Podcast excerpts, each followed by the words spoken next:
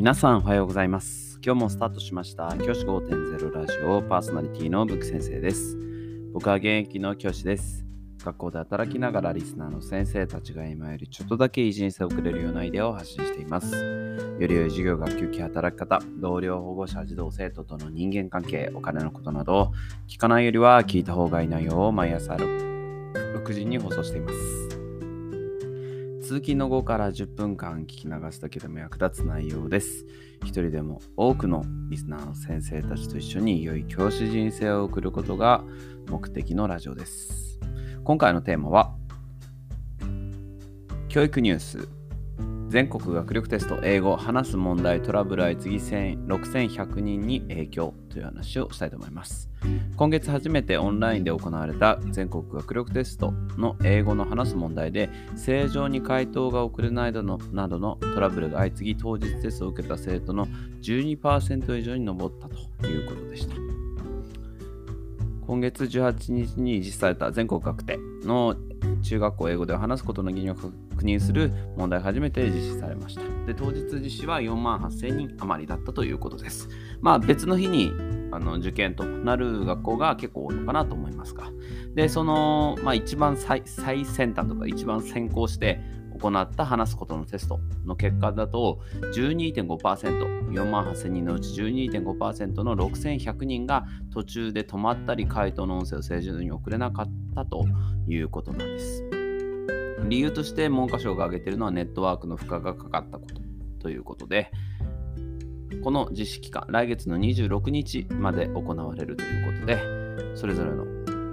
学校でですね、テスト中、他の教室でのネットワークの使用を控えるなどの対応を取ることを通知しているということだそうです。まあ、このニュースに関して、まず基本的に僕はもうですね、あのこの先行実施した学校と同じ現象が必ず、もう必ずと言っていいです。もう絶対と言っていいぐらいなんですけれども、どの学校でも起こりうると思います。もうね、今年の実施に関してはしょうがないと思ってやるしかないっていうふうに思っています。まず、しょうがないと思う理由一つ目なんですけれども、試験の進め方をがかなり複雑だということですね。僕実はこの先行実施にあたって、この実施にあたって、まあ、あのシミュレーションまあ、子どもたちの練習も兼ねてシミュレーションっていうので問題を解かせてたっていうことがあったんですけれどもその時の様子を見ていて感じたことはあの操作がすごくねあの操作の手続きというか流れが分かりづらいなって思いました。この次にこの動作を例えばあの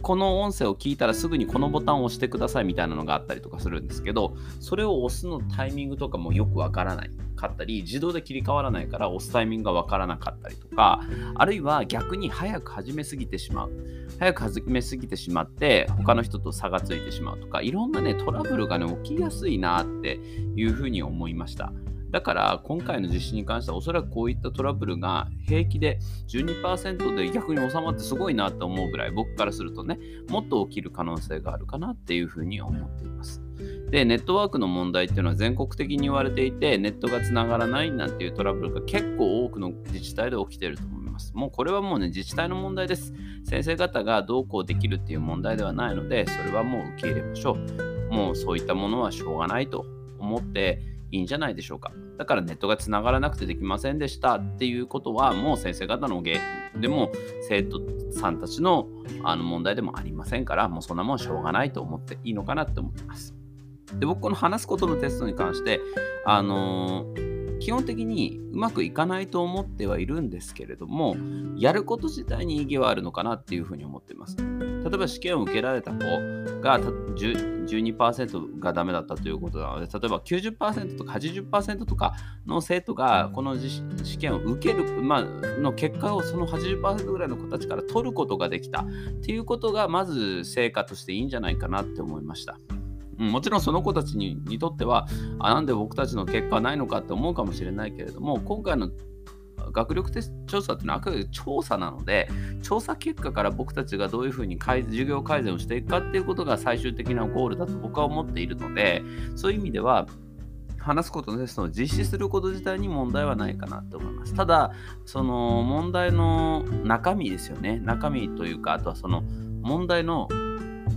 問題を解く以前の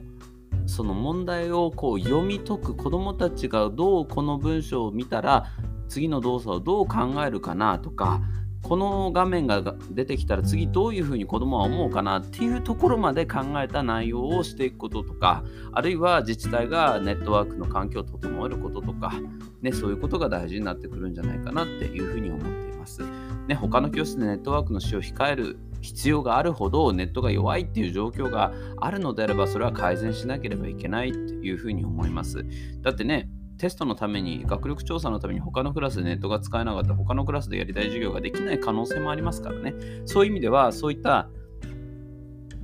ネットワーク耐えうるネットワーク環境っていうのも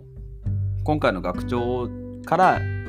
反省を生かして整えていくことそれも大事なんじゃないかなというふうに思っています。じゃあ今日はこの辺で起立で着席。さようならまた明日。